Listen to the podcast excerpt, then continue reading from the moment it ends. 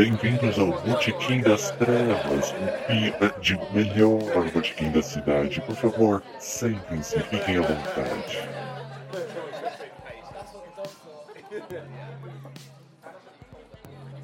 Boa noite, pois é sempre noite em algum lugar. Bem-vindos ao nosso Botequim das Trevas.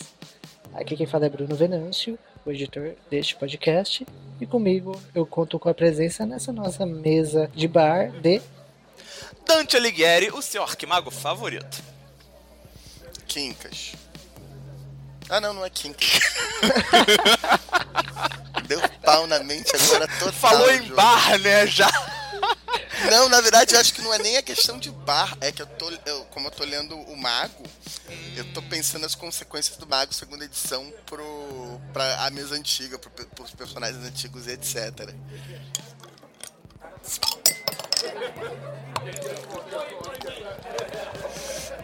Esse podcast, o Botequim das Trevas, é um pouco mais informal do que o nosso podcast usual, o Darkcast. Ele é mais aberto a erros, só avisando, é, porque geralmente a gente vai usar ele para abordar assuntos ou é, sujeitos mais à nossa opinião pessoal, ou diretamente em cima de algo que acabou de acontecer. Dois dedos de prosa, né, Quincas? Exatamente. E dois dedos de álcool. Para um pouquinho. Continuando. O atual. A gente já estava com esse projeto há algum tempo. E com a saída do Mago, a segunda edição, é, featuring The Fallen World Chronicles, nós escolhemos é, dar play no projeto, já que a gente queria trazer para vocês o mais cedo possível as nossas impressões sobre o jogo. É, demora um tempo para a gente fazer os nossos textos, ou porque alguns de nós somos ocupados, outros de nós somos vagabundos, feito eu. É, e porque também a gente gosta que os nossos textos estejam com uma qualidade relativamente boa e sejam pedagógicos, para vocês entenderem melhor como se dá o Chronicle of Darkness. Já basta a barreira de línguas que a gente tem. A gente não precisa piorar isso com um texto mal redigido. É... E o problema disso é que isso faz o texto demorar mais para chegar até vocês. A gente, vai- a gente escreve, a gente faz revisão, a gente verifica o formato, tudo isso. É, Só que algumas coisas a gente quer trazer mais cedo para vocês. E o Mago, segunda edição, é uma delas. Dante? Então, galera, é, eu imagino que vocês já devem ter visto pelo menos ou a notícia do nosso blog divulgando o lançamento do livro, ou até mesmo os spoilers que eu cheguei a traduzir é, para vocês já tem um já tem um bom tempo. Acho até que eu tô devendo, tava devendo um último spoiler. Ah, dane-se. É, assim, nos spoilers tem bastante coisa já para vocês terem uma ideia. Mas vou dizer, tem muita coisa que mudou e tá do caralho. Por onde eu começo? Por onde eu começo? Bruno, Quincas, vamos lá. Eu pessoalmente sou a favor de começar do início. Mas acho que o início não é um bom começo. Pera aí. Deixa eu só verificar aqui. É, o início é um péssimo começo. Ah, não, se bem que o pessoal do grupo tava dizendo que o início era um bom começo. É, não. Tem motivo para isso. É, vamos começar pela introdução. Especificamente sobre as mídias de inspiração que eles tiveram para a segunda edição. Pô, maneiro. Algumas delas merecem serem, é, serem abordadas. Maneiro. É, então, no algumas algumas dessas mídias, inclusive, o, o desenvolvedor chegou a, a montar um post, né? Um, um post no blog do Unexpert sobre isso, mas tem algumas coisas que valem muito a nota. A primeira de todas é uma favorita aqui do seu Arquimago, Hellblazer, da Vertigo. John fucking Constantine. É, o, o, o, Dave Brookshaw já deixou claro que o John é um mastigos, ok? Para todo mundo que tiver alguma dúvida, depois eu colo até o link. John Constantine é um mastigos.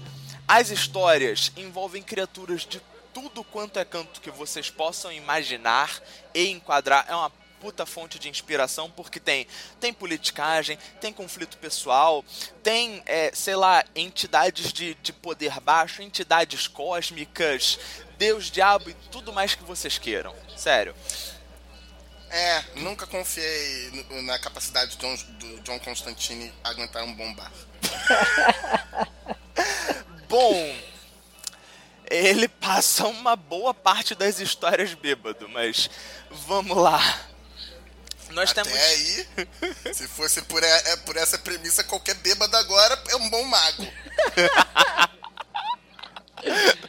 Olha, bom mago eu não sei, mas devo dizer que alguns estão no caminho de despertar, Kiankas. É. Vide o seu próprio quando caso. Vamos lá. despertarem, a gente entra na discussão.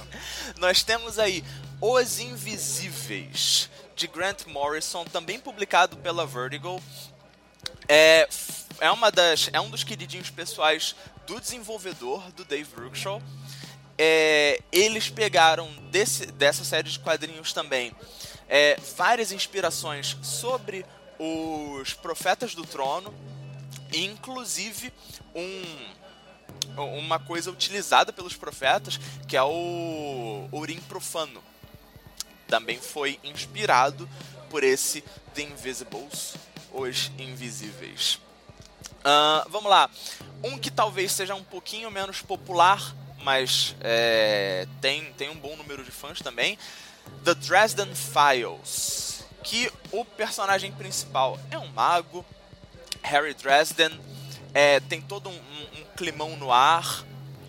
Vale super a pena vocês conferirem. Tem livros, tem RPG, eu acho que tem quadrinhos. Vale a pena. Tem um filme, bem bosta, mas tem também chegou a ter série. Sim, verdade. A série, a série com o cara que atualmente faz o Quentin Lance, o pai da Laurel e da Sarah na, na série sobre o Arqueiro Verde. Ele era o Harry Dresden.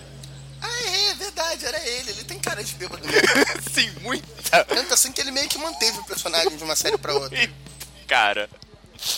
É, vamos Quanto lá a, eu devo dizer que merecia uma menção honrosa, apesar de não estar tá exatamente na vibe, não estar tá descrito aqui.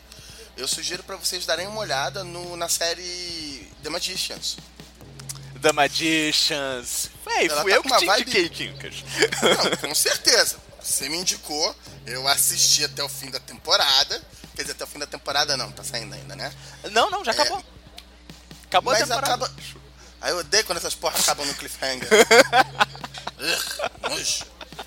Mas tudo bem, voltando. Vale a pena. Não só vale a pena porque eles apresentam também a questão de diferentes abordagens sobre magia. E, e você consegue traçar até alguns paralelos. Desde gente que usa magia não, nós estamos aprendendo aqui teorema de magia, a gente tem aqui um troço bem estruturado, e gente que está tentando fazer magia nas coxas. É, é, bem interessante a diferença. Tem a questão de viajar por planos também, que é interessantíssima. É, chega a ser até mesmo ser interessante a questão da divisão deles em grupos magos em termos de o que você está mais apto a fazer. Tem a sua graça. Não é uma, trans, não é uma tradução Ctrl-C, Ctrl-V de como o Chronicle of Darkness e o Mago Despertar lidam com o assunto, mas tem seus paralelos. E vale super a pena aí pra galera que curte um crossover. Claramente dá pra montar um, montar um crossover com Changeling em The Magicians. Porque eles têm um, um reino lá, o tal de Fillory, que seria uma Narnia, uma Terra-média aí genérica. Sei lá, é, do jeito que eles é, interpretam Fillory, eu colocaria Fillory como um reino astral. Então, eu ia falar justamente isso, Kinkas. Dá pra você é, é, é, entender Fillory como um reino astral tal, mas justamente pela pegada de, de conto de fadas da coisa, dava fácil também pra, tirar inspiração pra, pra Changeling aí, o, o cara das, das mariposas ser uma, ser uma trufei ou algo que o valha. dá pra, dá pra pegar inspiração. Fair enough. É, uma das coisas que me chamou da mídia, a atenção na mídia pra, que não tem a ver diretamente com o Mago, mas que eles sugeriram, tem o True Detective, Detectives, que é uma série que eu ainda não dei uma olhada, eu devia olhar. É, nem eu. Mas, Nem eu. mas parece que a, a primeira temporada é bem parecida. Tem alguns elementos. É, e um que eu gostei, Pode falar. o Dante odiou. É, mas eu achei interessantíssimo. É meio doido, entendeu? É meio pessoal assim. Você tem que estar disposto a pular os detalhes da discussão, que é o John Orr no final. Lembra, é, tem uma característica Não, pera, é, é, nessa peraí. é, é, o nome da série é essa? O do filme? É. morre no final. E vocês aí Não reclamando do spoiler, né? E você reclama do spoiler. Como o meme, esse, recentemente eu vi no, no Facebook esses dias, vocês reclamam de spoiler? Na minha época, dizia que episódio. É, o, cap- o nome do capítulo seguinte do Dragon Ball Z era Freeza morre.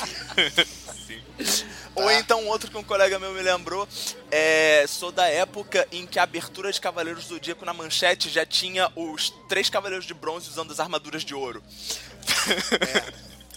Não, mas assim, voltando. O John morre no final e o This Book is Full of, of Spiders, que é do mesmo criador, é, eles têm um aspecto que eu acho muito interessante que eu vi em séries como Doctor Who, é, o Guia do Mochileiro das Galáxias, que é aque- aqueles personagens em que coisas estranhas estão acontecendo e a pessoa não pergunta por que, que as coisas estão acontecendo. Ela já faz a próxima pergunta, tá bom, como a gente lida com as coisas que estão acontecendo? Que é um aspecto de mago. É, dificilmente você vai pegar um mago surpreso com o que está acontecendo. Ele, em geral, vai estar procurando formas de lidar com o que está acontecendo, em vez de se prender a preconceitos banais pré-despertos. Ai, ai. Você chegou a ver o This Books Full of Spiders também? Eu tenho que dar uma olhada. Eu acho que eu vou gostar. Possível, tá no mesmo saco, né? Filme porra louca. Veja bem, se você não.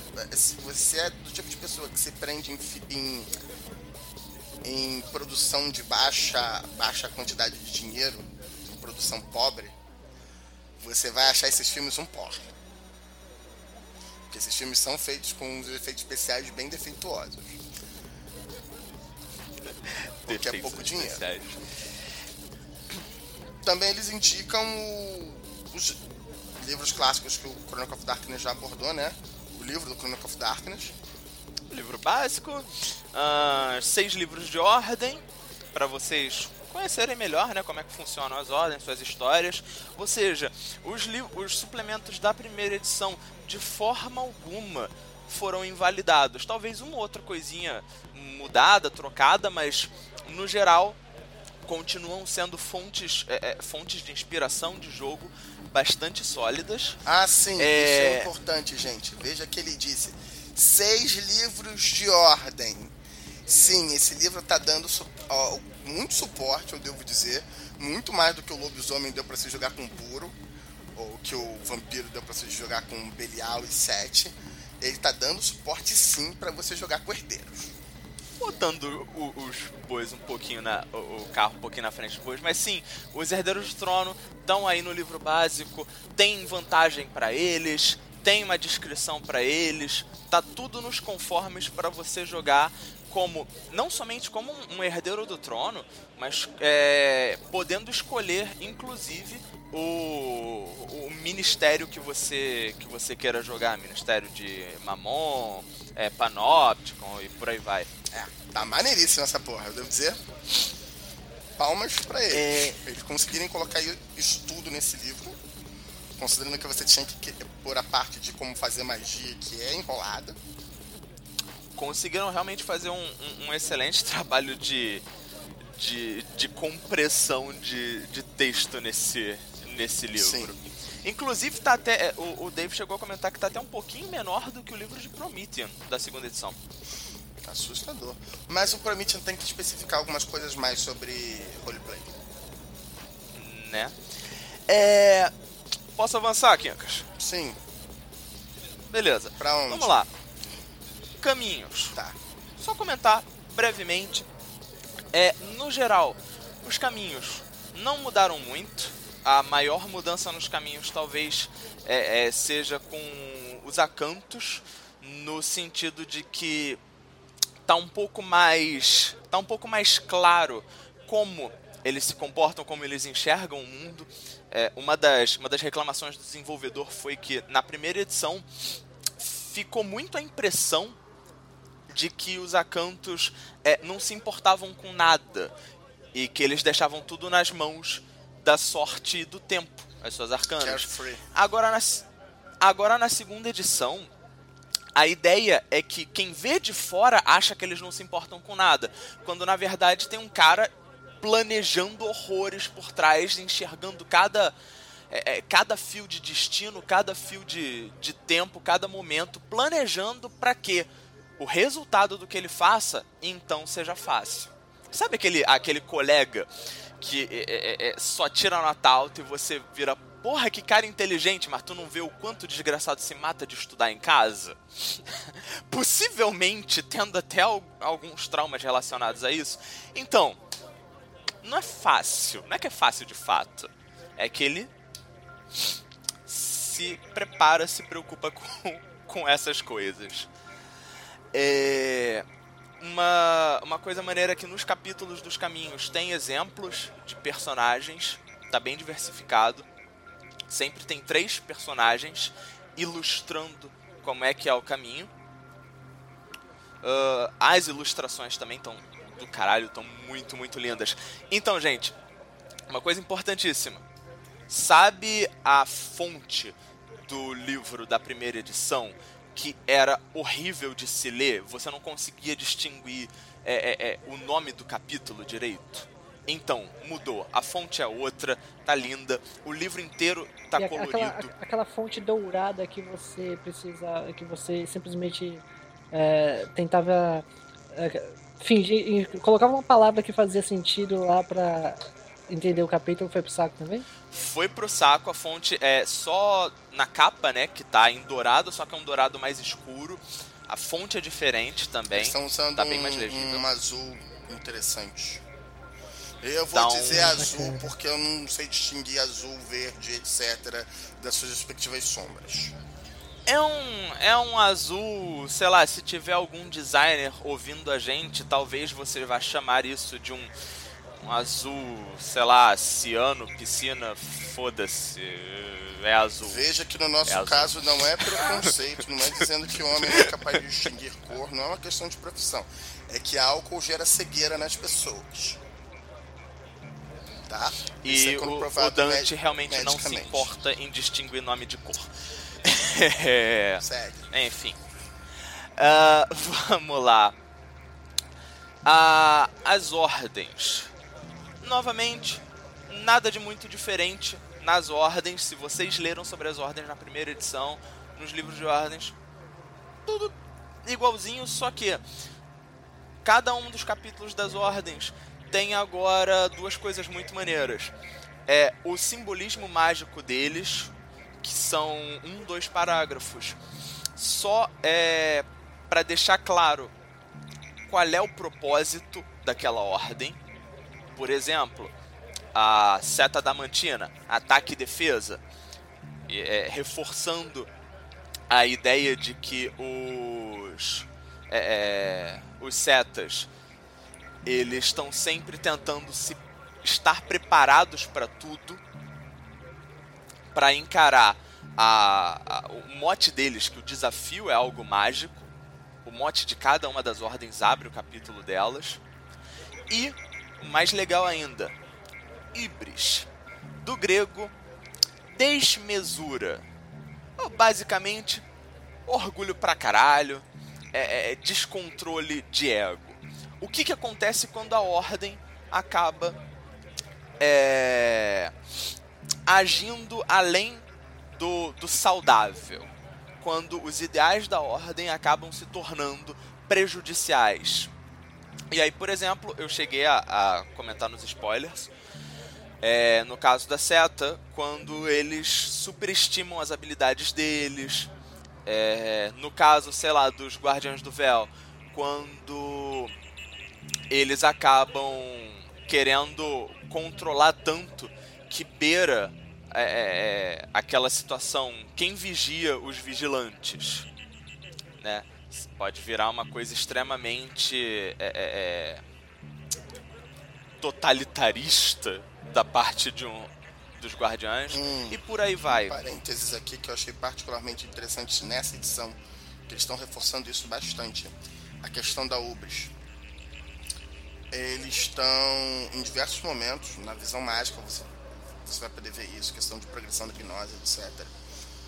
É, eles estão reforçando esse negócio de que é, é, é não é obrigatório, mas é mais fácil para o mago cometer atos de ubris, ceder a essa ideia de que não, eu posso tudo, eu sou fodão, eu sei o que eu estou fazendo, é, conforme ele vai se tornando mais mágico, conforme ele vai se tornando mais poderoso. É parte do tema do, do jogo. É, é o velho poder corrompe, poder absoluto corrompe absolutamente. Tá particularmente saboroso esse, peda esse pedaço do livro, devo dizer. Assim como, é, é, como todas as segundas edições que têm sido lançadas, o, o tema de cada, de cada ser sobrenatural tá, tá cada vez mais reforçado em comparação com a, com a primeira. Não só tá melhor integrado com as regras, as regras estão refletindo melhor essa a temática. É, tá mais claro. É, e acho que tá mais tá mais presente justamente por essa relação com, com as regras. Bruno para de beber e fala com a gente pô. Ah, Larga a garrafa. aí é complicado né?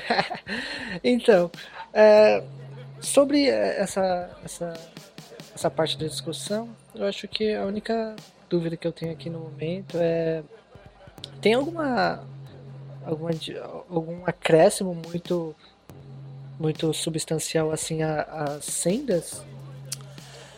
Isso, sendas. Ou, Obrigado. Ou, basicamente, é, sabe, só como vocês falaram, só reforçando a ideia que já era passada na edição, na primeira edição. Então, a mudança maior tá, tá nos acantos, como eu comentei. É, tem. Eu acho que eles estão eles estão explicando um pouco melhor a, a simbologia de, de cada uma das sendas. Aliás, galera, quando eu falei caminhos antes, eu quis dizer sendas, tá? Eu tô mais acostumado a ler o material em inglês e acaba dando dando confusão. Ou podem botar a culpa no álcool também. É cada, cada uma das sendas tem tem agora duas cartas de tarô. Que na primeira edição eles lançaram um suplemento, que é o Chaves do Tarô Superno. Keys to the Supernal Tarot.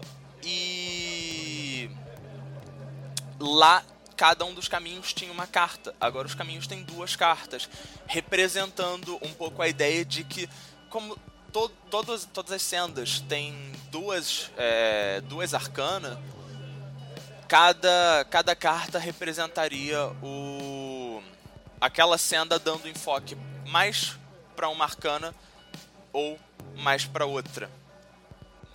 É uma coisa sobre essa questão do, do livro, do, das sendas e das ordens também. Uma coisa que eu sim, senti um pouco de falta, mas não chega a ser uma falta extrema. Eu realmente não entendi porque eles não puseram, porque tipo não é uma coisa que falta e é um detalhezinho engraçado e particularmente interessante para Mago. Porque Mago é um dos jogos que não é, é apesar dele não ser estruturado para crossover, ele é um jogo que tem um leve braço com crossover, tem um toque com crossover, uma ligação quando você pensa no jogo para questão de investigar mistérios diferentes, né? Um mago quando, quando nota um vampiro pela primeira vez, dificilmente vai, ah, não, não vou falar com ele, não. não é importante, né? Tipo, o bicho não, não, apita em três visões diferentes é, é, das arcanas sutis, é, em duas ou três das arcanas grosseiras, mas não, pra que me preocupar? Que é uma coisa que o lobisomem, por exemplo, tem, o Demon tem, eu acho que o vampiro, eu não me lembro se o vampiro tem ou não. Que eles chegam a comentar sobre os outros grupos, pelo menos um dos outros grupos, uma vez. Você tem o Garras de Sangue, o Blood Talons, falando a opinião deles sobre os vampiros. E eu acho que é uma coisa que é um, uma coisa que não não ia consumir espaço, já que mal bem o espaço de um de um do capítulo, né, de como está diagramado, você tem sempre um espaço vazio entre um entre um tópico e o outro. E outra coisa muito importante que eu gostei muito da para as sendas nessa edição é que elas estão colorindo a visão mágica. Sim. Então, visão, visão, calma aí, vamos Vamos falar da visão mágica, né? Vamos pra visão mágica. Vamos abordar a isso. A gente não precisa seguir, a gente não precisa seguir a ordem aqui. Justo. É... Visão mágica. Visão mágica, página visão mágica. 90 e alguma coisa. 90. Então, galera. Visão mágica. Eu, é... Há pouco tempo saiu o... um spoiler praticamente completo delas porque o Dave estava começando o desenvolvimento aberto já do próximo já do próximo livro para a linha de mago, que é o Signs of Sorcery, que vai lidar com visão mágica também, vai expandir um pouco as regras. Então ele teve que liberar as regras da, da segunda edição. Então depois se vocês quiserem conferir, eu boto o link aqui embaixo. Tá disponível em inglês é, eu duvido que eu vá traduzir isso, porque é coisa pra cacete. E é, e é praticamente. Desculpa, galera. E é praticamente o que tá escrito no livro. Se você não, quer, não está afim de piratear é. o livro, mas quer ver como é que a visão mágica da segunda edição está, é um bom meio. Por favor, gente, não pirateiem o livro. A empresa não é uma empresa grande, ok? Eles dependem dos, do, dos nossos suados caraminguais. Eu sei, que, eu sei que aqui no Brasil, comprar o livro físico, pagar o preço em dólar do livro físico é foda. Mas assim, PDF, vale a pena, divide galera. Entre os amiguinhos da, Tem um... Divide entre os amiguinhos da mesa o preço do PDF e, e da impressão aqui. Não vai pesar. Não, pesado porque é. É como a gente tá fazendo aqui. Mas dá. É porque o preço do dólar tá foda. Sim, mas é, mesmo assim, tipo, é, dependendo da do, do, do quantidade de pessoas do grupo, não, não o, deve pesar tanto. O livro né? tá coisa de 20 dólares. O PDF. É, o preço, o preço padrão, é, né? É, o preço padrão. O problema é que quando a gente converte pro. pro... Pra quase 4 reais. Dá 80 reais no produto virtual, amigo. É. O negócio começa a arder. É... Ah, vamos lá. A visão mágica agora está dividida em três níveis. O que na primeira edição dá para você dá para você dizer também que era assim. Só não tava juntinho no mesmo saco, a mecânica era diferente, era muito mais truncado. Agora como é que tá? Você tem a visão mágica periférica, ou seja, o, o sentido aranha de mago. Qualquer poder sobrenatural que seja ativado dentro do teu do teu limite sensorial vai te dar, sei lá, um calafrio, você vai sentir cheiro de coisa sobrenatural, que seja, isso daí é, é, é pessoal de Novamente, isso é colorido pela sua senda e pelo ser a sua nimbus que a gente já vai abordar também. Exatamente. Uh, então, para você fica sabendo que alguma coisa sobrenatural aconteceu. Inclusive, é, pode ser algo que esteja em estado de crepúsculo, em estado de twilight, ok? Beleza. Seu sentido aranha de mago apitou. O que, que você faz? Você usa sua visão mágica ativa. Com ela, você já ganha várias informações com base na sua arcana. É...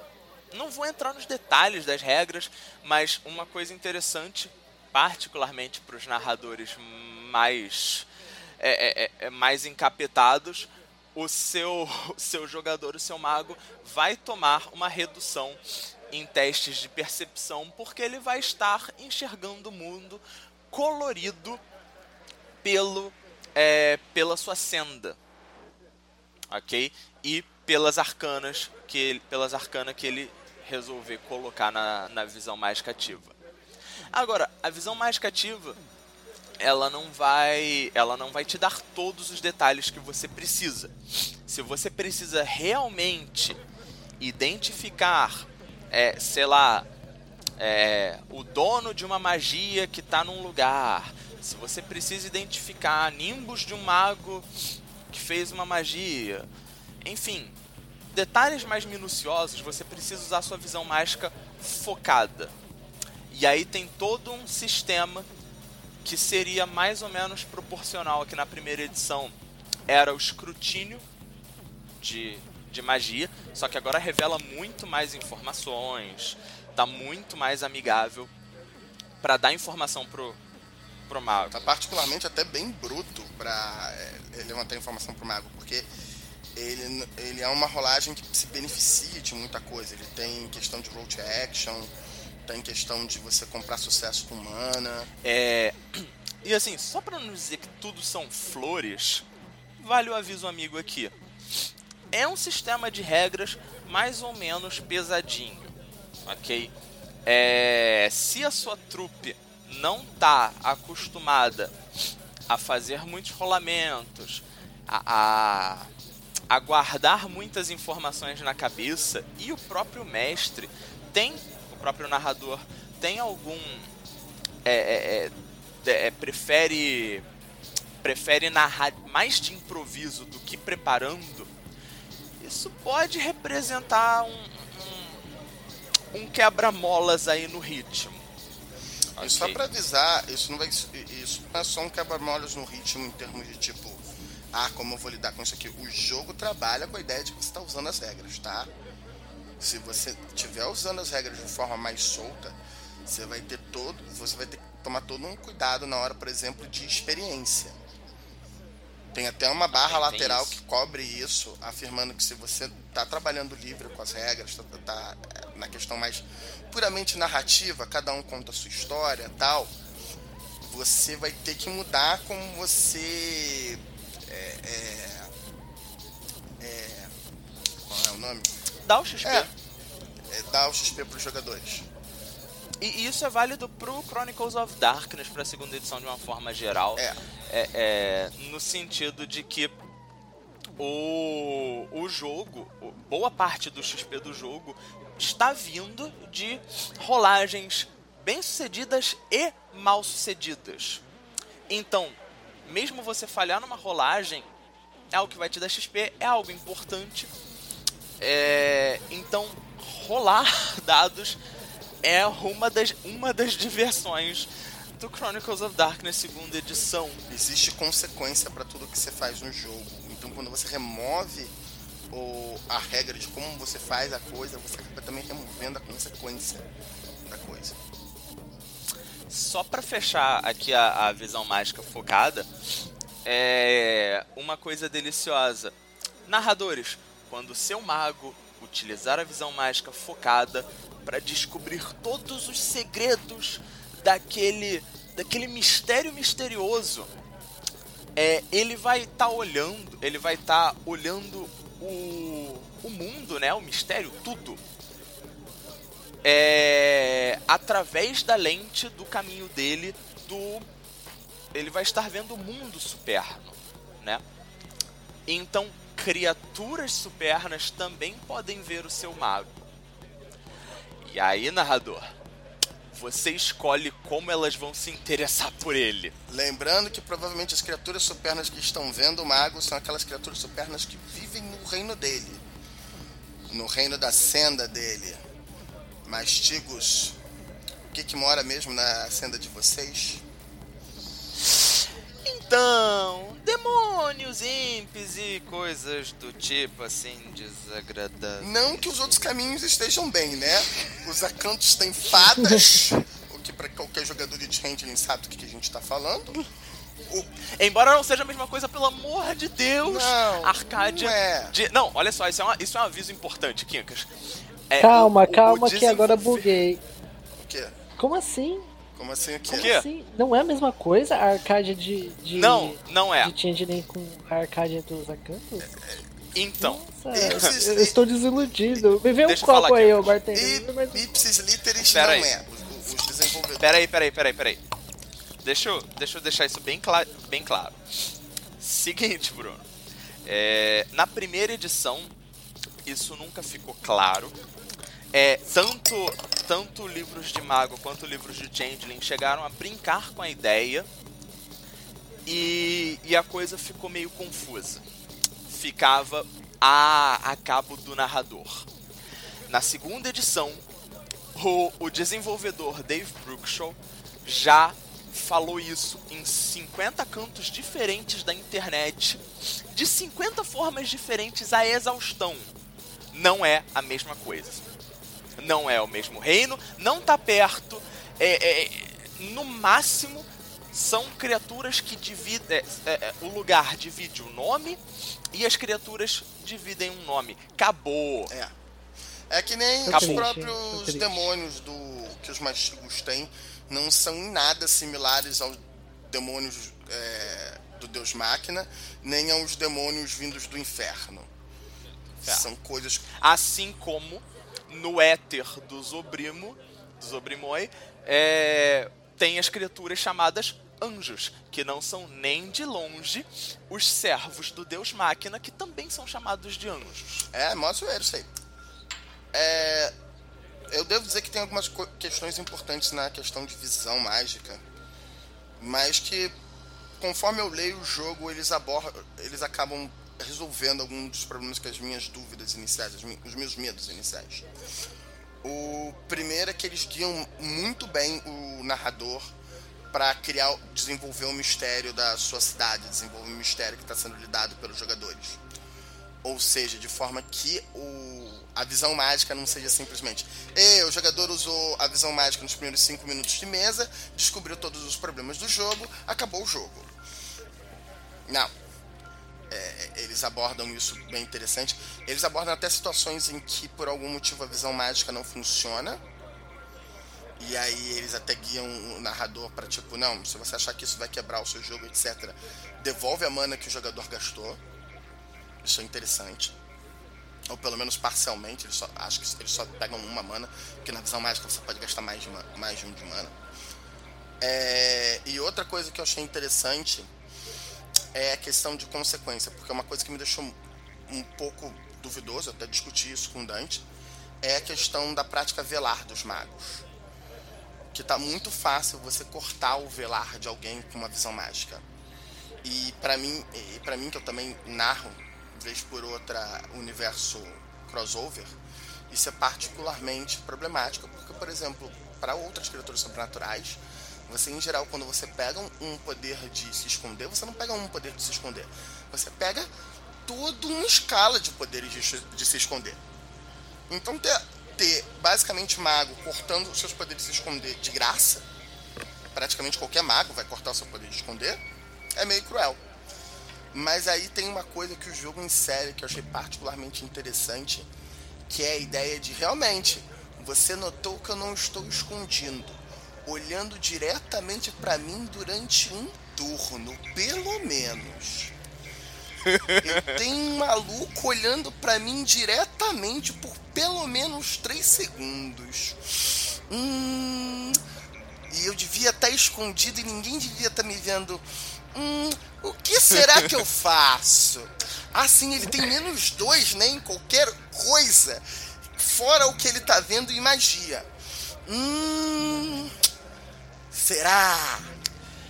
Não precisa ser jogador de D&D ou gostar da classe Ladino pra saber o que vem em seguida. É. Diga de passagem, eles fazem isso muito bem com a mecânica de Nimbus. Que, pra quem deu uma olhada em Vampiro e Lobisomem, sabe que agora os criaturas sobrenaturais têm uma aura sobrenatural. O vampiro tem uma aura sobrenatural que ele, é, que ele imbui humanos e outros vampiros e até mesmo outras criaturas sobrenaturais para determinar quem é que manda no, local naquele momento. O lobisomem tem a aura dele de predador, que é tipo, não, você é minha presa e isso é o que vai acontecer com você. E o mago também tem a aura sobrenatural dele, que é o nimbus dele. Que é. A nuvem! Os símbolos supernos e, e os reflexos dele no mundo real que mais representam o estilo e como é aquele mago. E uma coisa que eu gostei muito, porque assim, o Nimbus serve para te identificar, o Nimbus serve para te rastrear, a Nimbus é, é, interfere na vida dos seus entes queridos, se você não gerenciar, não tiver os determinados atributos, gerenciar com cuidado a magia e for muito poderoso. Mas a Nimbus também pode ser usada como uma arma. E uma coisa que eu adorei entre as novas vantagens desse livro. As condições. Não! Tem uma van... tem ah. duas vantagens, na verdade não é nenhuma. Tem duas vantagens ah, que é basicamente. Ah, você vai olhar a minha Nimbus com escrutínio mágico? Hum, você vai olhar a minha magia com escrutínio mágico para detectar a minha Nimbus? Que bom para você. Toma uma, um tilt, um efeito que vai afetar o seu comportamento e os seus testes, etc durante um tempo, simplesmente porque a minha Nimbus é grande pra caralho. É aquele negócio, você olha pra Nimbus do. O, pra manter o exemplo, né? Do Mastigos e você vê o inferno. Inclusive, eles até te ajudam a, a construir o tilt da sua Nimbus. É, você pode combinar tanto bônus e penalidades em ações, é, é, habilidades, é, skills, enfim, um monte de coisas. Porque a sua Nimbus não precisa ser somente é, negativa ou penalidade. Ou seja, dá pra ir fazer um é, é, é, fazer umas estratégias de time, ó, chuchu. É, inclusive eles comentam é, como você pode enfrentar a aura de um outro ser sobrenatural, que por enquanto nós temos vampiros e lobisomens. É, pelo spoiler de Changeling, Changeling também tem? Tá cruel? Changeling. Tá cruel a aura do Changeling. É, é quando ele é quando ele tira a máscara, é, não é? Eu tô é, enganado. É, tem opção, na verdade. Tem o tirar o Mien, mas tem um outro que é quando ele, tá, ele tem que estar tá um pouquinho mais poderoso para não precisar tirar o Mien, mas mesmo assim é cruel. É cruel pra caralho. Vamos lá, deixa eu pegar uma outra bola. Hum... Ah, continua a gente tá. Vantagens. É, uma das graças dessa edição é que muita coisa que tava em, outra, em outros suplementos ou estava para níveis de magos superiores, né? Para magos mais potentes, agora tá para mago iniciante. O que é sempre uma boa ideia, né? Não vamos pegar esse, esse poder muito legal, potente pra caralho, que pode foder o mundo. Vamos dar na mão da pessoa que não faz a menor ideia do que tá acontecendo. Você tá, fa... tá falando dos domínios, né? Na verdade, eu tô falando dos domínios da Soulstone e da invocação nova. Que o Summoning também tá, ó, lindo. Sim, as regras de, de, de invocação. Calma aí. Deixa eu cobrir rapidinho a, as Soulstones e os domínios. É... As Soulstones. É... Como. Como ficou isso na, na edição em português? Alguém lembra? Ah, sei lá, deve ser é, Pedra Pedras de da Alma. alma. É, Pedras é, da Alma mesmo? É, é, é liter, foi bem literal, é Pedras da Alma. Beleza. Você jogou em português, é, Bruno? Sim, eu, eu tenho um livro aqui que foi difícil pra caralho de achar, mas eu tenho. Ah, obrigado, obrigado. Devir. Um pouco de sorte, É, a gente não não vai precisar nunca mais dizer o seu nome. E nesse exato momento eu tô sem acesso ao meu livro em português, então. É, vamos lá. As, as pedras da alma agora funcionam como ferramenta mágica, eu já vou chegar lá. Ferramenta mágica agora é uma categoria de um grupo maior de coisas chamadas Yantras, ok? Depois eu boto. Eu vou linkar depois todos os spoilers de mago que eu, que eu escrevi, porque se vocês se perderem com alguma terminologia, vocês dão um confere lá no, nas minhas traduções. É, vamos lá. E pode perguntar. Funciona como uma pergunta ferramenta. que a gente responde. Também. Funciona Somos como legais. ferramenta dedicada. A gente tenta. É o público que tem que dizer. é o público que tem que dizer se a gente é legal mesmo. Mas vamos lá. É... Vocês conseguem aprender um legado através da, da pedra de alma de uma pessoa. Funciona como uma ferramenta. E. A princípio, é isso. Você. Co- É... Ah. Continua caro fazer uma? Então, é exatamente o ponto. Não. Agora, qualquer um faz, basta que pague o, o ponto, a bolinha de, de força de vontade. Não é o, o temporário, não, é o permanente. Mas só custa 2 XP agora pra recuperar um ponto de força de vontade permanente. Deixa de ser aquele custo absurdo. E. É isso, você coloca a, a tua Também tem um Nimbus. outro. É, é sempre teste de sabedoria. Tem esse. Sa- Mas também na, na primeira edição era um teste de sabedoria. Era um teste ou era com, ou era de com nível certeza? baixo.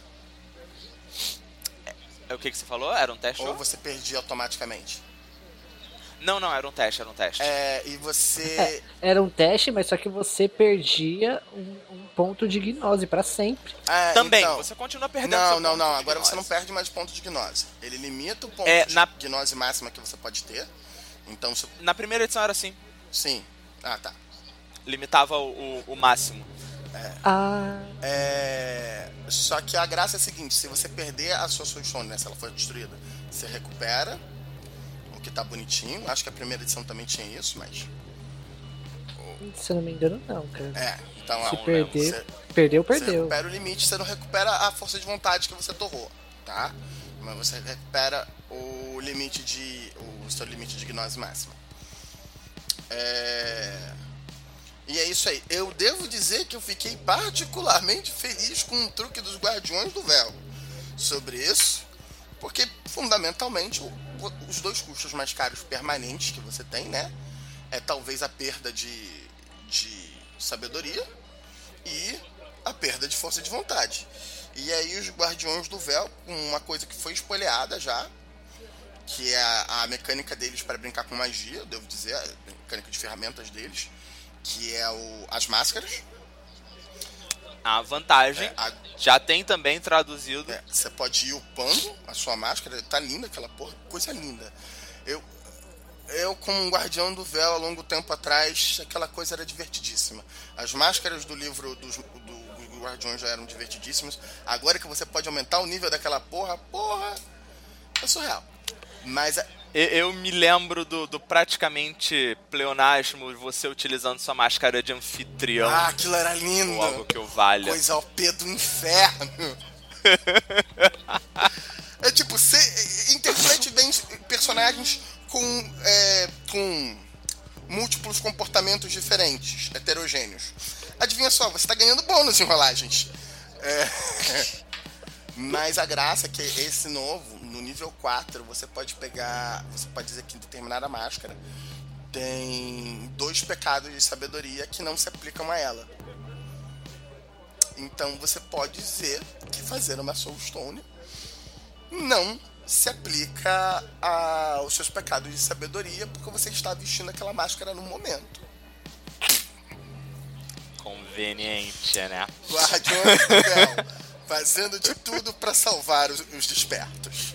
A gente tem que fazer alguns sacrifícios por vocês. Pela magia. Vamos lá. É, e como, como fazer uma pedra d'alma? Tá é, bem mais fácil agora. Construir um domínio também tá mais fácil. Então, é, é basicamente um teste de, de gnose com, com arcana em questão. O tamanho do, do domínio vai depender do número de, de pedras da alma. Você precisa de E resumidamente, Você precisa de três sucessos por pedra da alma que você quiser pôr no domínio. No teste estendido. Uma hora por rolagem, É. mana e voilá. Você tem um domínio. Você tem um lugar é extremamente poderoso para você fazer suas magias em paz. Corta paradoxo. Funciona como ferramenta mágica. Divertido, Parcas, eu devo dizer. Ah, Ah, sim, você não perde a Soulstone que você usou para a Pedra da Alma que você usou pra criar o domínio. Isso. Ela ainda é acessível. Ela pode ser furtada, pode, mas você ainda pode usar ela como ferramenta mágica. E ela dá um bônus ferrado como ferramenta mágica. Tá maravilhoso. Dos, das vantagens eu não vou nem, não vou nem mencionar porque tem é, as principais é, as vantagens por exemplo de cada ordem estão tão traduzidas tem tem algumas coisinhas especiais como por exemplo é, uma vantagem só para quem tem tempo 1 por exemplo é uma muito interessante que definitivamente eu e o Kinkas a gente devia a gente lamenta não ter tido acesso a isso antigamente, que é o tema de Cabala. Hum, pra duas torres o tema de Cabala. Ah, Nossa finada Cabala. Não, calma aí, isso, é, isso mere- a gente merece falar do o que, que é isso, porque essa coisa é linda. Se você tem uma cabala, se você consegue convencer o grupo a agir como cabal, e tipo, veja que eu estou usando aqui agir como cabal de forma bem solta, entendeu? Porque mesmo a nossa cabal, a chamada Duas Torres, vive, era es- tinha comportamentos extremamente diferentes entre si. Diga de passagem, esse era um dos motivos do nome era para justificar duas opções diferentes. Um lado era um farol para indicar salvação e etc. E o outro lado era uma torre de guerra para ser o proporcional, entendeu? É, mas se todo mundo tiver, realmente, se o concílio vê vocês agindo de uma forma relativamente sistêmica, vendo com, tendo a ver com o seu símbolo, putz, meu amigo, por Cada um dos membros da Cabala é como se o, o nome umbrático de cada um dos membros fosse mais poderoso. É. O nome, o nome umbrático aqui está sendo usado como ferramenta mágica. E tem um mérito que representa ele, que dá um bônus. Isso está aumentando o mérito sem limite. É, Pra, pra diferenciar um pouquinho aí de, por exemplo, algum camarada que use de nome umbrático, sei lá, é. Micané, né? Nossa querida Micané, vamos concordar aqui, Ancas. É, é, tinha, tinha um significado pra ela, mas. É. Não tinha. Não tinha um uma ligação superna e maior, uma conexão com uma figura ou, ou, ou algo que o valha. É, ou como, por exemplo, foi o, o, o camarada que me sucedeu, o Sigma. sim. É, Sigma não, perdão, o Sigma é, é o pupilo dele, o, o Mark Gable. Sim. Enfim. E o, o, o Sen. Faz o seguinte, a gente está outros- falando aqui sobre é, ferramenta mágica bastante. Aham. Diz o que ferram- como é que ferramenta mágica funciona agora. Acho que é importante. Beleza, galera. É um dos spoilers. É. A gente spoilou isso. Se vocês não leram, a culpa é de vocês. Mas vale a pena lembrar. Então, é, agora o que antes a gente chamava de ferramenta mágica é na verdade uma possibilidade de um grupo chamado de Yantras. Isso é um nome que vem lá da, é, é, é, da cultura hindu. E nós temos é, cada, cada coisa. E aí, coisa pode ser um lugar, como por exemplo um domínio, pode ser um ambiente, um momento, sei lá, na, na primeira lua sangrenta do ano, na terceira lua cheia do um, ano. determina- que um seja. determinado grupo de comportamentos. Entendeu? A gente fez uma, Meia-noite do dia 31 de outubro. a gente fez uma orgia, entendeu? E a orgia tinha duas mulheres e três homens. Então a gente pode usar isso ferramenta mágica. 3 mais 2, 5. 5 é um, é um número cabal. É, por aí vai. Concentração. Ah, nós temos as famosas mudras, que são os gestos. É, Alto-Atlantiano. As próprias ferramentas, sei lá, sua espada, sua taça, seu bastão, que seja. Se você conseguir encaixar o simbolismo de alguma dessas coisas, de alguma dessas yantras, na magia que você quer lançar, no feitiço que você quer lançar, é, a Yantra vai aumentar o poder do seu feitiço. Ou seja, vai te dar um bônus de dado. Então, resumidamente, Yantra é isso. E aí a gente tem uma das possíveis Yantras. Persona, ou seja, Kinkas. Se o Kinkas agir como Kinkas, se o se o Kinkas agir como Kinkas e os feitiços dele estiverem alinhados com Kinkas, os feitiços deles serão mais poderosos. Que é a ideia de usar Assim. o nome umbrático como ferramenta mágica. Exatamente. É. Bruno, larga o copo. Dúvidas? Que loucura, cara. Que loucura. e, eu fico imaginando, sabe, a- a- aqueles filmes, a- livros, enfim, tá descrevendo um local, assim, tipo o nosso botequim das trevas aqui. Aí chega um cara, né? Nossa, é ele. Tipo, aí tipo, já, já ganha um bônus assim de presença, manipulação. Cara, E eu, é demais. É não, é exatamente isso. Você tem uma coisa até muito louca que o. Novamente. É, o Free Council tem uma vantagem que permite não.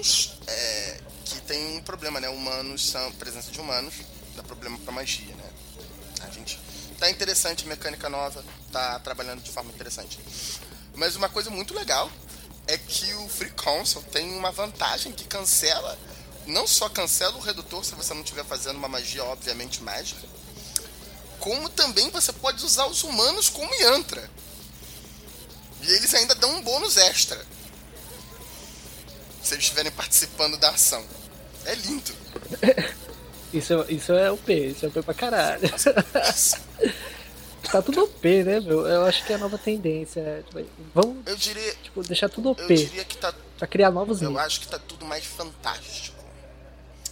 Palavra ideal aqui é fantástico. A ideia, é a ideia de baixa ou alta fantasia. O Chronicle of Darkness resolveu ligar a fantasia no. Mete a, a quinta marcha e vamos em frente, amigo. não tem essa, ah, mas vamos tomar cuidado porque. Não, tem motivo pra gente tomar cuidado, isso já tá no lore. Agora vamos se divertir. É... E pensa só, Bruno.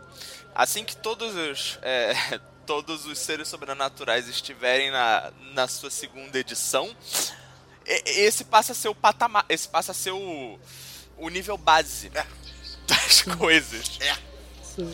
Quem leu Beast, sabe do que a gente tá falando. O nível básico das coisas está um pouquinho diferente do que a primeira edição tava, hein? Só um pouquinho. Ai. É... Vamos lá. A gente já falou das yantras que melhoram os feitiços. É... Passemos então para os feitiços. Então, galera. Aí. Aí a coisa complica um pouquinho. Porque na primeira edição. é- é- na verdade, eu olho hoje em dia para a primeira edição e eu penso, cara, como é que eu conseguia pensar os feitiços nesses termos da primeira edição? Como é que eu conseguia é, é, é, criar criar feitiços coerentes na primeira edição? É, é, é claro, eu tinha, eu tava imer- mais imerso na primeira edição, agora eu tô mais imerso na segunda. Mas assim, muitas coisas é, que foram que eram, foram colocadas na primeira edição, das duas uma, ou por ser um legado ainda da, da ascensão, ou por ser uma escolha de design arbitrária com um propósito específico de é, é, é, é, limitar poder. Porque, ah não, nível 2, mexer com gravidade no nível 2 ainda é, é- é poderoso demais. A primeira edição achava que isso era isso era lógico. Né? Assim como a primeira edição também tinha a divisão de magias cobertas e veladas. É, perdão, cobertas e vulgares.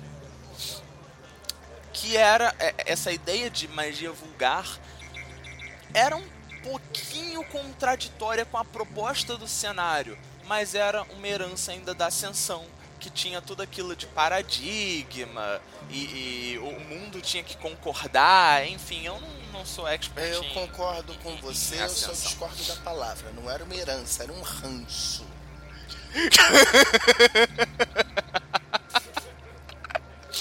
Muito bem colocado, Kinkas. Meu- meus, meus níveis alcoólicos não permitem a compreensão dessa palavra.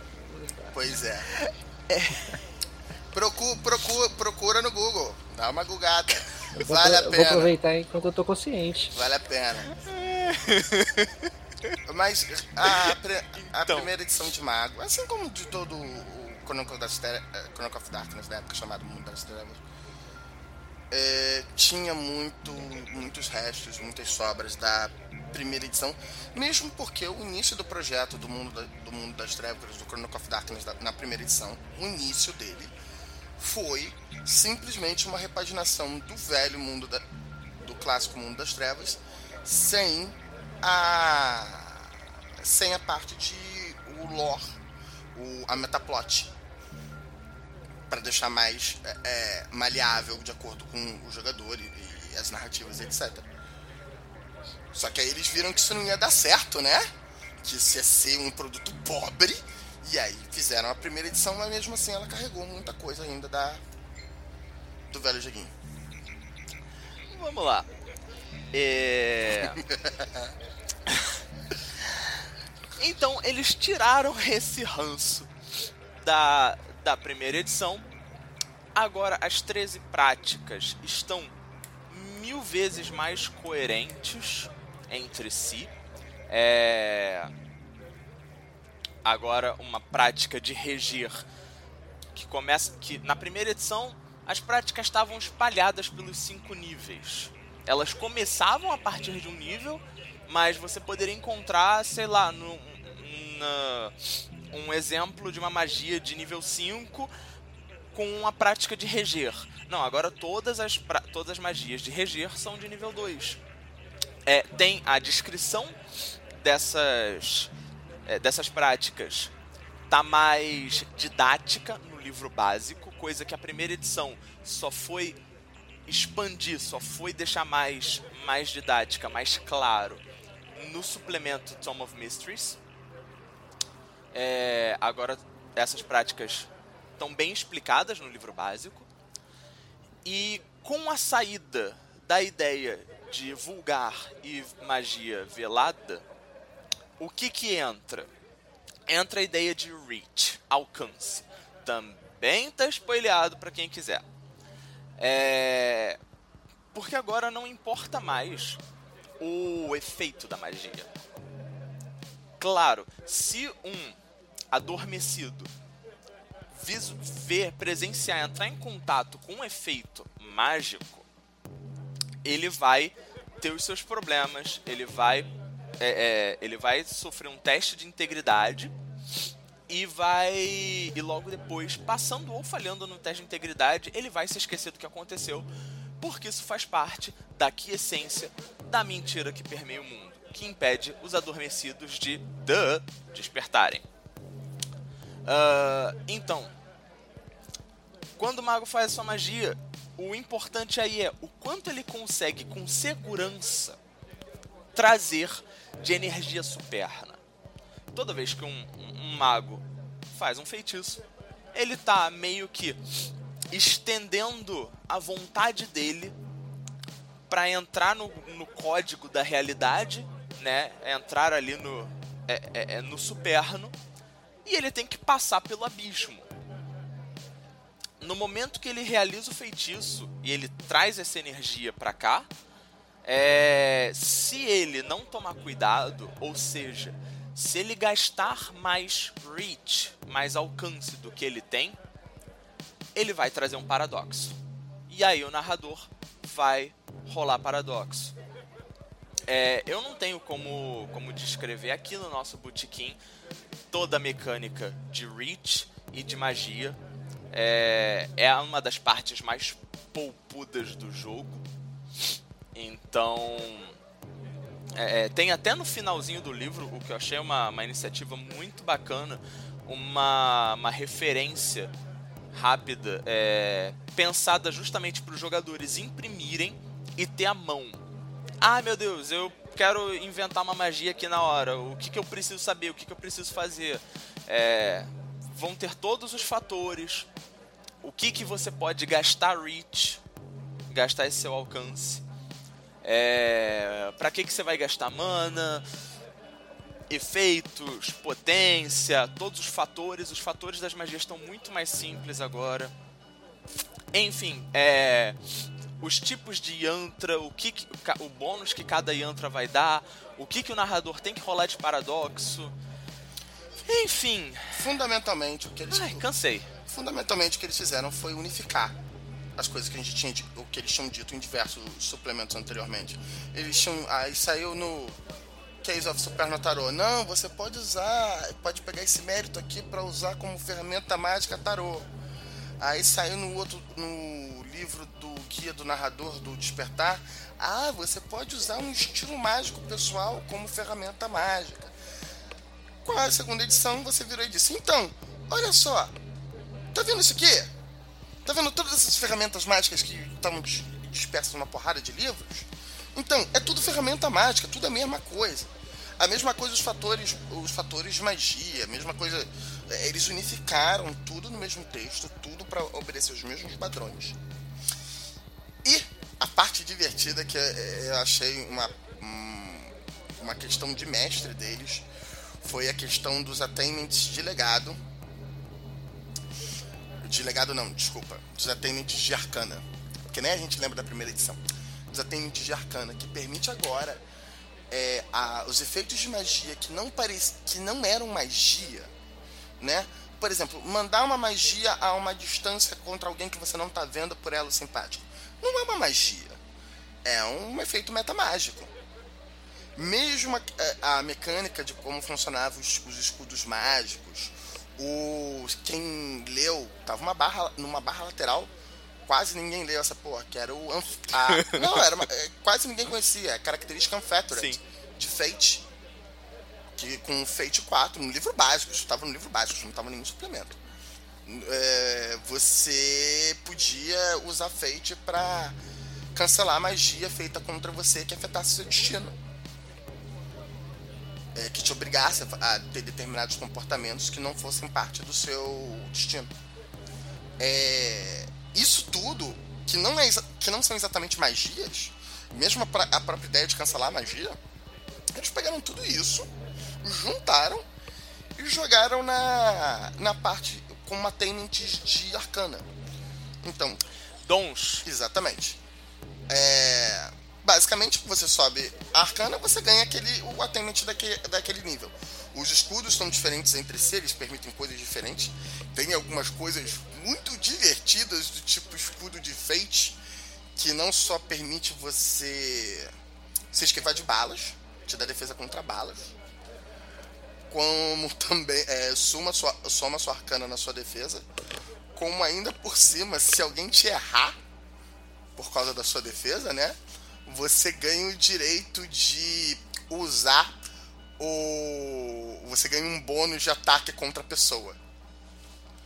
O de espaço também tá divertidíssimo. Se alguém te errar, também funciona contra armas de fogo. Se alguém te errar e tiver outra pessoa numa posição em que ela poderia levar o ataque em questão, você pode repassar o ataque para a pessoa em questão. É basicamente. Opa, quero não, toma, toma essa bala. Tem 10 pessoas atirando em você. Beleza, eu vou pra, pro meio delas. Se matem. Ah, mas Ai. você é, causou mal a um humano. Não, eu não causei. Eu não fiz nada. Literalmente não fiz nada. Literalmente. Tá? Essa porra de, de perder é. sabedoria não é comigo. Vai, talvez se você tivesse. Essas balas não me pertencem. Eu só estou devolvendo elas. Talvez se você tiver a quem possa fazer uso. particularmente elevado de sabedoria. Mas vamos entrar num acordo que ninguém nunca está num nível particularmente elevado de sabedoria. É, devo te dizer que eu acho que eu nunca conheci ninguém assim, não pelo menos com mais de, sei lá, 5 anos de desperto. Pois é, é meio difícil. Devo é... dizer que existe um certo esforço pessoal que a maioria dos magos não está disposta. Mas vamos lá, vamos dar uma. É. Acho também se a gente falar tudo. Não, não, um não vale a pena. Não vale a pena. Leiam, vale a pena. Os atendimentos são divertidíssimos. Tem. Todos eles estão permitindo coisas interessantes.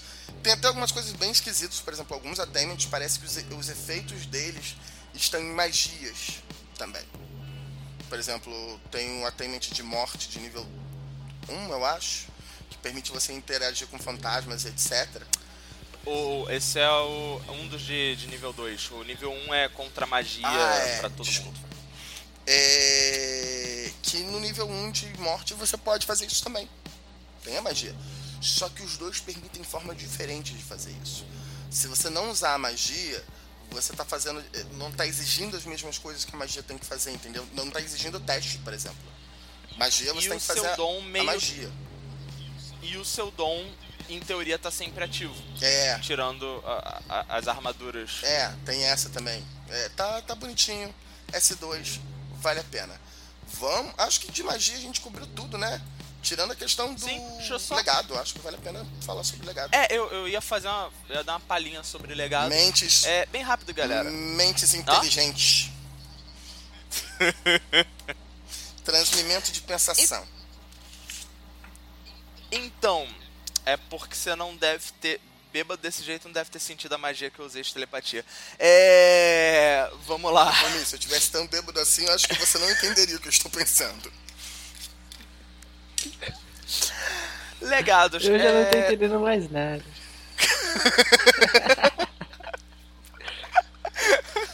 Porra, Bruno! Pô, Bruno, você é que tá aqui pra deixar a gente sóbrio, porra!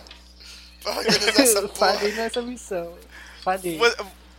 Então, você é meio que sempre o nosso, o, o nosso carona, o nosso motorista da rodada. Não dessa vez, amigo. Vamos chamar um. Eita. A gente precisa vamos chamar chamar alguém um com táxi. vida. Ou um táxi. Ou um Uber. Mas vamos lá. Legados. É... Então, galera, vocês não precisam mais esperar até o nível 3 para ter um legado. Nível 2, vocês já começam com, com o seu legado. É, não são mais só 3 Ni- é, nível 3, dons. nível 2, a gente virou D&D. Meu Deus, é. Gnose, isso, gnose. Gnose. Álcool, gnose. É. A partir de Gnose 2, vocês não precisam mais esperar Gnose 3. Gnose 2 vocês já conseguem é, é, serem iniciados num legado e já obter o primeiro attainment ou dom, ok? Dom de legado.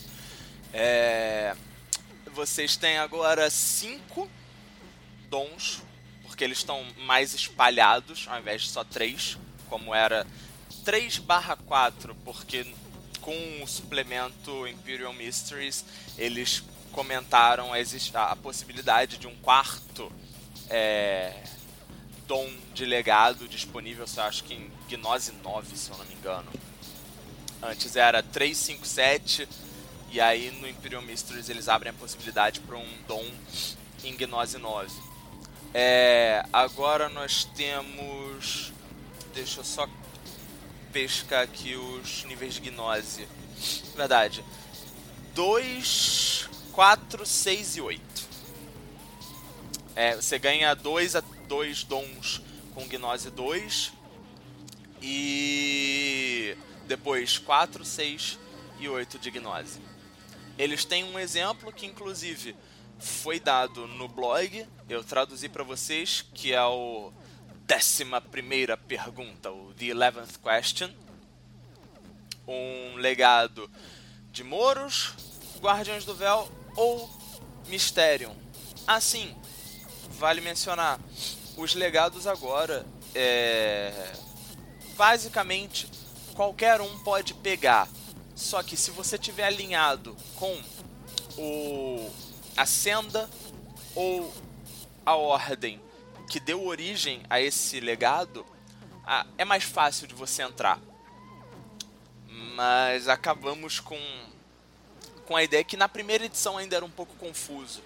É, em alguns tem, tem menções em alguns lugares de que qualquer um de qualquer caminho poderia, em teoria, aprender qualquer legado, mas também em determinados livros, eu acho que inclusive no livro básico, tem como se fosse uma regra somente se fizer parte da senda ou da ordem.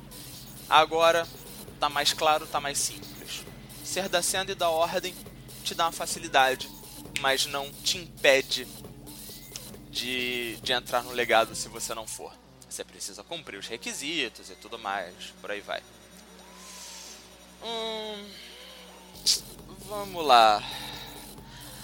Temos temos menções a boa parte dos antagonistas é, magos são no caso os magos da é, de mão que a gente chama de mão esquerda, mas na tradução da Devir tá Mão sinistra. Mão sinistra, obrigado. Devo dizer, um dos poucos momentos em que a tradução da Devir foi uma, boa. foi uma boa tradução. É?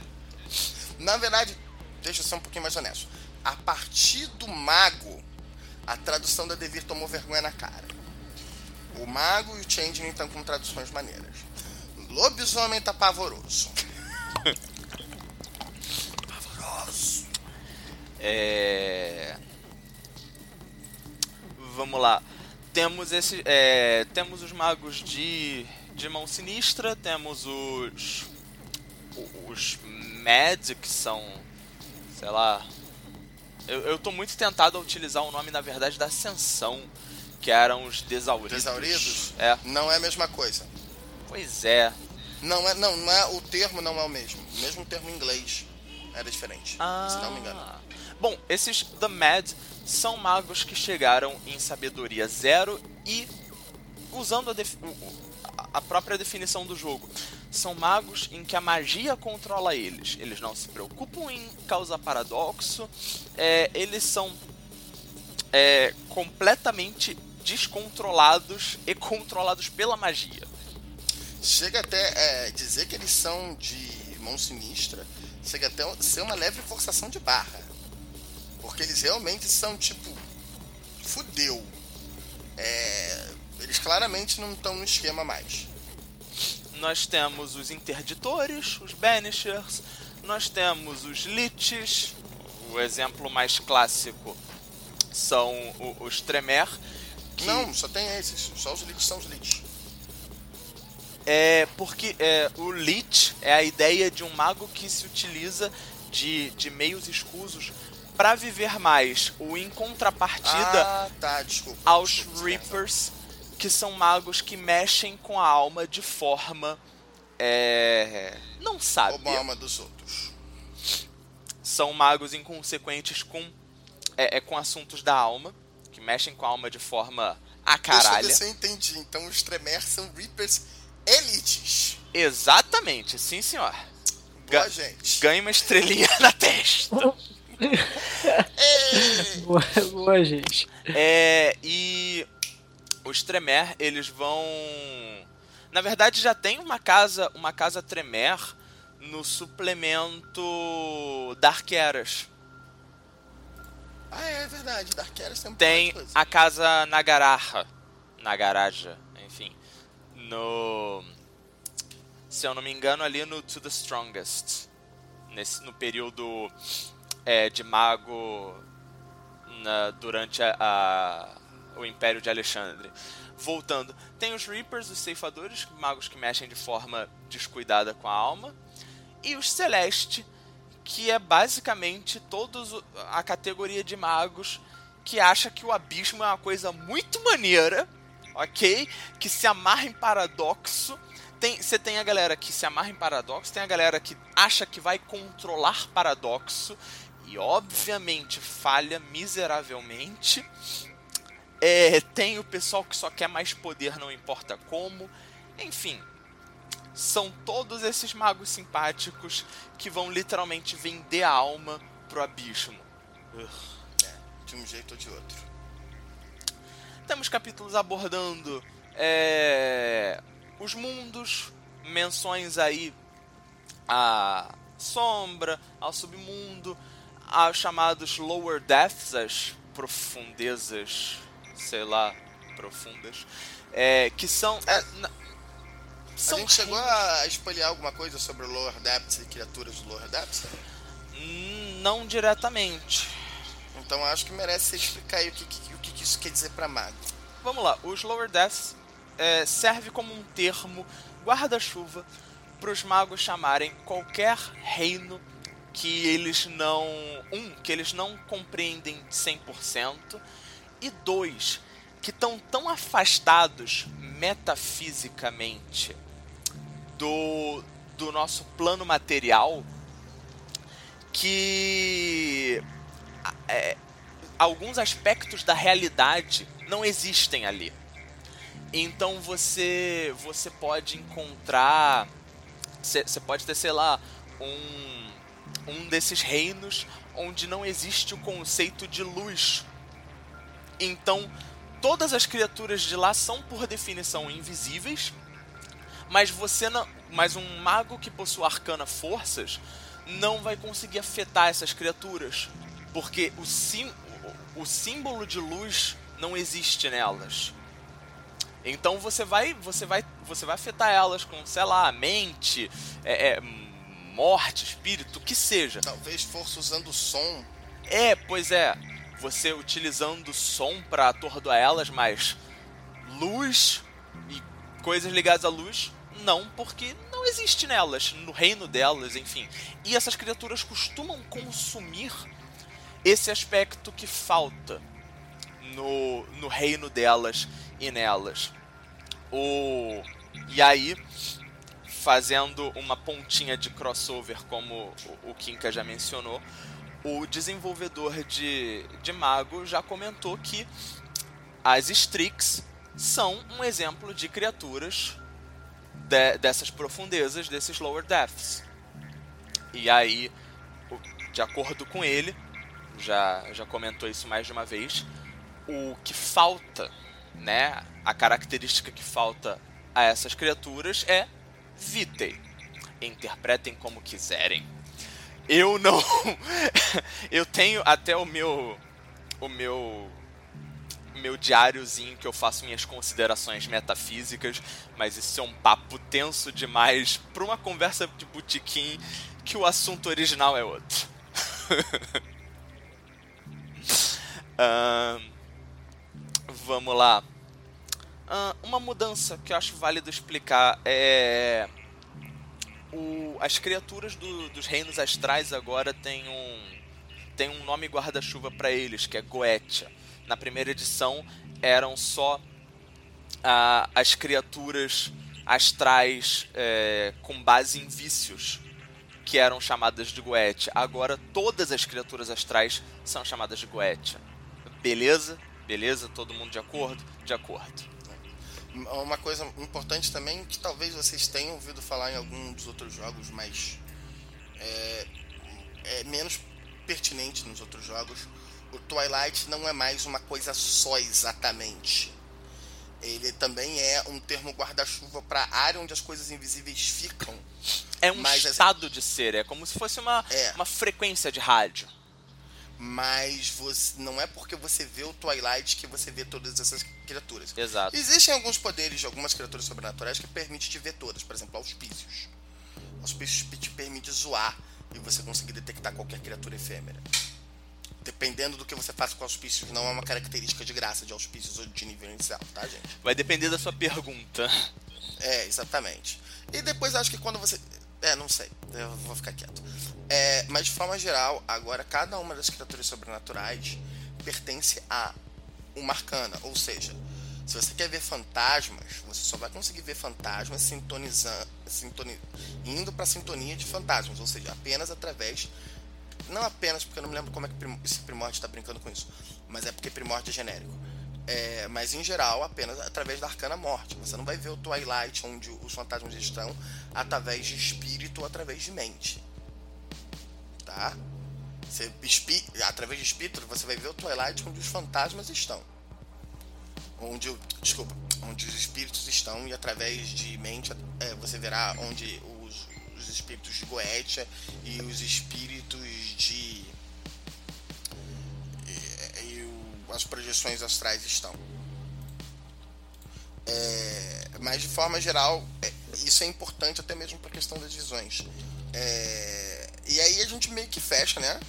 Os inimigos. De inimigo mago não tem pouco, você tem os próprios problemas dentro do diamante.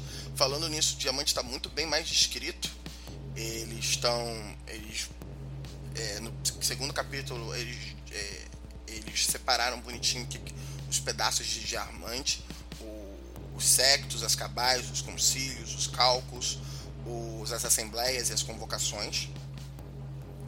Super interessante.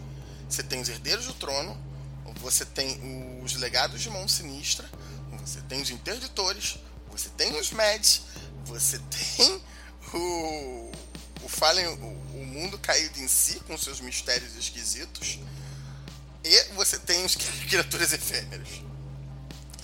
Basicamente, ritmo de festa. É... E por último tem a cidade. Você chegou a ver alguma coisa da cidade? Sim, sim. É... Vamos lá rapidinho. Uh, Tóquio. Tóquio é, chegou a chegou a aparecer nos blogs. Eu não eu não traduzi porque não, não teria uma graça traduzir só um, só um pedaço e também traduzir todo o texto da cidade é um pouquinho demais para um, um arquimago ocupado como eu. Mas Tóquio tem uma graça. É, além de ser a cidade. A, a, cidade crossover, né? Da segunda edição do Chronicles of Darkness, porque todos os sobrenaturais têm, é, é, têm Tóquio como exemplo. O mistério de Tóquio é uma área de, de magia morta. Só que é uma área de magia morta que não pode ser é, desfeita de forma alguma. E gera. É, é e quando tem um, um, mago sob influência dessa área de magia morta, Anshul, ele vai perdendo mana, enfim. É bastante tenso. E um outro exemplo que eu puxo aqui é Londres. Que dependendo do, do caminho que você faça andando em Londres, você. É, é, você nota runas e símbolos de, em alto atlantiano escritos em diversos lugares. É, e essas, é, essas runas, esse, essas marcas supernas podem, podem servir como, é, como portais, se eu não me engano tá bem. É, todas as cidades estão bem descritas. Nós temos Los Angeles, Londres, Los Angeles, Salamanca na Espanha, Tóquio, Japão e Tucson nos Estados Unidos. Cada um dos, cada um dos, dos sobrenaturais vai ter aí um, um, um grupo de cidades espalhadas pelo mundo. Eu devo dizer que nesse pedaço do livro eles foram particularmente econômicos com as palavras. É... Nos outros, nas outras criaturas sobrenaturais apresentadas até aqui, né? Lobisomem, vampiro e bicho, porque demônio eles ainda não estavam nesse esquema. Mas nesses três que eles apresentaram na segunda edição, que já estavam obedecendo esse padrão de livro, eles deram, eles entregaram mais materiais interessantes nas cidades eles não deram só a descrição das cidades, por exemplo, eles apresentaram regras especiais. O vampiro eles introduziram um clã novo. O lobisomem, se não me engano, chega até ter um, uma parada lá de um, uma casa de caça. O bicho tem algumas coisas, entre elas um, pesa um pesadelo. Um novo poder de bicho. Triste, não, tem mais coisa, mas novamente, né? Limite de palavras. E não é uma coisa que chega a perder, mesmo porque o livro em si já entrega material pra caralho. É... Outra coisa muito interessante, o livro aborda questões de storytelling, questões de shadow names, fazendo mistérios, etc. Como todos os outros livros abordam a questão de como estruturar a crônica.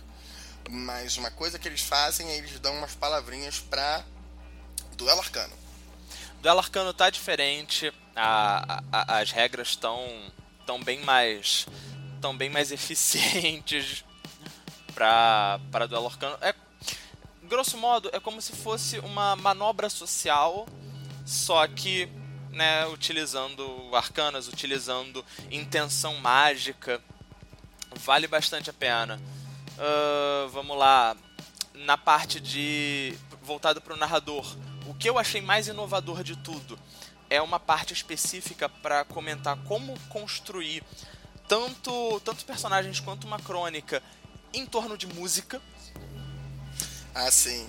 Isso daí eu achei que foi o diferencial desse, dessa sessão de voltada para o narrador dos livros da segunda edição. Acho que é o original, o barroco, o inovador. É... a gente já testemunhou com um dos nossos. Um, um dos, uma das pessoas que joga com a gente, Volte Meia Narra. É, já teve oportunidade. Ele costuma narrar usando música. Faz diferença, hein? E ele Tem teve a ideia, da, a ideia do jogo dele a partir de uma música, então mais do que válido. Vamos lá, é, como apêndice, regras para adormecidos, vantagens voltadas para adormecidos, vantagens para é, sonâmbulos. Temos já no livro básico os Proximi, que seriam, grosso modo, os ghouls dos magos. Eu acho que usar o termo de vampiro ah, quase todo mundo conhece, né? É. E... Tem até exemplo de uma família de próximo, que é muito legal. E é, os proporcionais servos dos profetas do trono. Temos também uma palavrinha sobre o que teria, o que agora é chamado de o, o tempo, é, é, a época anterior, o que na primeira edição era toda uma história em cima de Atlantis. É, Atlantis tinha uma tinha uma importância maior na primeira edição, no mínimo, no mínimo pela quantidade de palavras dedicada a, ao mito de Atlante, de Atlantis. É, agora não. Agora tem a sua importância, tem o seu lugar, mas bem mais reduzido porque não é o não é o foco do jogo, não é o importante, não é o principal. O importante é o que existe aqui e agora. Ah, o que existe agora pode ser consequência do passado? Pode. Também pode não ser. Pois é. Como, como o subtítulo do livro diz, são as crônicas do mundo caído. Tem também uma palavrinha sobre ascensão, é, incluindo também um. É, um parágrafo. Que... Só, só um, um parágrafo pequenininho para lidar com gente como eu, ou seja, arquimagos. Lembrando que ascensão e despertar não é ascensão de ascensão. Isso. A ascensão, a ascensão no nosso jogo aqui, Mago Despertar, segunda edição, representa quando o mago é, consegue, por algum motivo, se integrar aos símbolos supernos.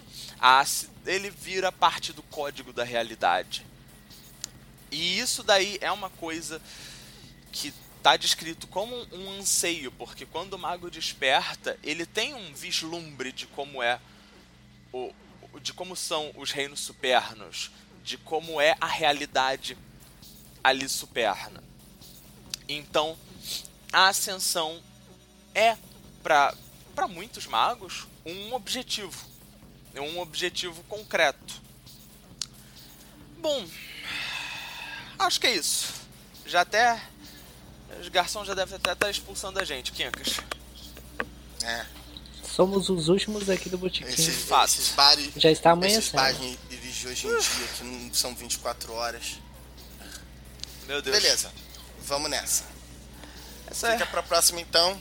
Ah, sim, só para avisar, nós estamos, é, é, esse não é o Darkcast, a gente está com planos de fazer o Darkcast. É, na verdade seria do mês passado, mas tudo bem. É, Tá, tá, tá difícil. Mas tá difícil porque a gente tá querendo fazer um Darkcast maneiro. Ele tá precisando. Ele tá precisando de algumas coisas a mais. E essas coisas a mais é, exigem esforço e tempo. Nós temos, a, nós temos aí, só, só de levinho, vai ser um Darkcast com convidadas, ok? É, a gente está a gente tá bolando esse Darkcast desde, desde fevereiro, na verdade. É, pra tu ver como a gente é enrolado. Então, infelizmente, por, é, é, é, por questões aí de, de tempo, de disponibilidade, a gente ainda não conseguiu gravar. Mas tá saindo. Até lá, a gente toma. A gente toma mais uma dose aqui, né?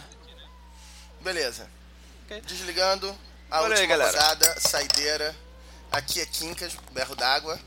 Dante Alighieri. E Bruno Venâncio. Boa, Boa noite. noite.